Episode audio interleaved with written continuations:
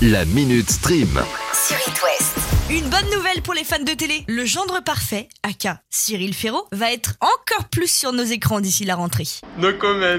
Il est actuellement en tournage d'un nouveau jeu prime time qui sera diffusé sur France 2. Mes parents vont être fous de joie. Tout ce qu'on sait pour l'instant, c'est que le programme est une adaptation du format anglais The One Person Club et qui s'appellera chez nous 100% logique. La réponse est sous vos yeux. Ah bon, ça va, je m'attendais à quelque chose d'intimidant. Ce seront à peu près 100 candidats qui vont s'affronter pour tenter de gagner 100 000 euros. Après, rien ne nous indique que ce n'est pas 100 000 euros de Nicolas Rousse. Je vous rappelle qu'on est sur France 2 quand même. N'abusons pas. Stranger Things partie 1 est sorti depuis bientôt une semaine. Alors, comment ça se passe Bien Vous avez pas tout oublié depuis 2019 Oui, je sais. On n'est pas habitué, c'est assez impressionnant. Avec 9 épisodes pour cette première partie, tous faisant environ une heure et demie, la série fait carton plein. Tu m'étonnes. À tel point qu'elle influence même les playlists de musique des ados. Quand vous pensiez que dans le téléphone de vos ados, il y avait ça, Elle a le regard qui tue, qui tord, cheveux longs comme qui tord. et eh non, en fait, il y a ça.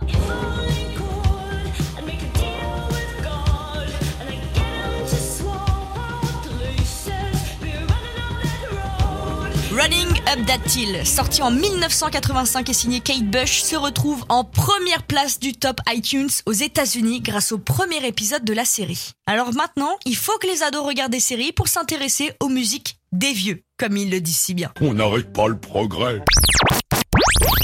Et si, encore une fois, on parlait de Star Wars Ok, super. Ouais, je sais, je suis pas une experte sur le sujet, mais en ce moment, il n'arrête pas. Nouvelle série, annonce de films, de dessins animés. Là, on va parler de cette série. The Mandalorian.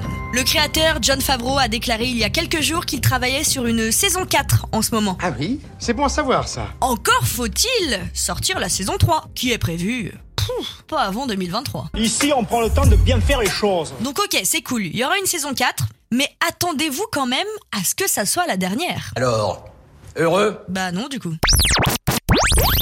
Mais c'est quoi cette année 2022 super bizarre là À qui le dites-vous Il y a quelques semaines, Luc Besson annonçait son nouveau projet, à savoir faire un remake d'Arthur et les Minimoys en version horreur. Il y a des idées qui viennent, ça. Et maintenant, voilà que c'est lui la prochaine star d'un film d'horreur Winnie l'ourson. Winnie l'ourson Il va avoir le droit à son film d'horreur Quoi, arrêtez, merde. Et là, pas de mignon petit ourson jaune et gentil. Lui, il est complètement terrifiant et surtout assoiffé de sang. D'où le titre Winnie the Pooh, Blood and Honey. Allez, file mon chéri, sinon tu vas te mettre en retard pour ton cours d'anglais. Winnie l'ourson, sang et miel. Les premières images du film viennent de sortir et ce qu'on peut remarquer c'est que ni Winnie ni Porcinet n'ont l'air commodes dans cette version. En effet. Mais comment ça se fait qu'on puisse faire ce genre de choses maintenant Eh ben, c'est une bonne question, Emilien. Tout simple, parce que les droits d'auteur qui appartiennent à Disney sont tombés dans le domaine public en 2021. Donc, ça a donné des idées un peu barrées à Rhys Frake Waterfield. Ou comment rendre nos nuits cauchemardesques. Tu m'aides pas, là. Je ne sais pas pourquoi, mais Pinocchio fait partie de ces films qui ont connu tout un tas de réadaptations au ciné. Amazon Prime Video en a proposé une en 2020 de Matteo Garonne, et de son côté, le réalisateur Guillermo del Toro prépare son adaptation pour Netflix. Mais avant ça, la prochaine, elle est cette année pour Disney+.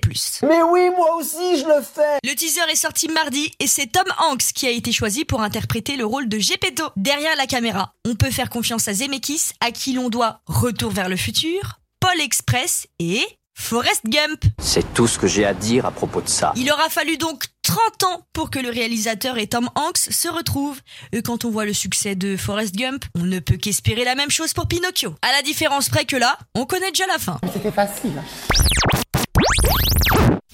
La Minute Stream. À retrouver en podcast sur itwest.com et sur toutes les plateformes.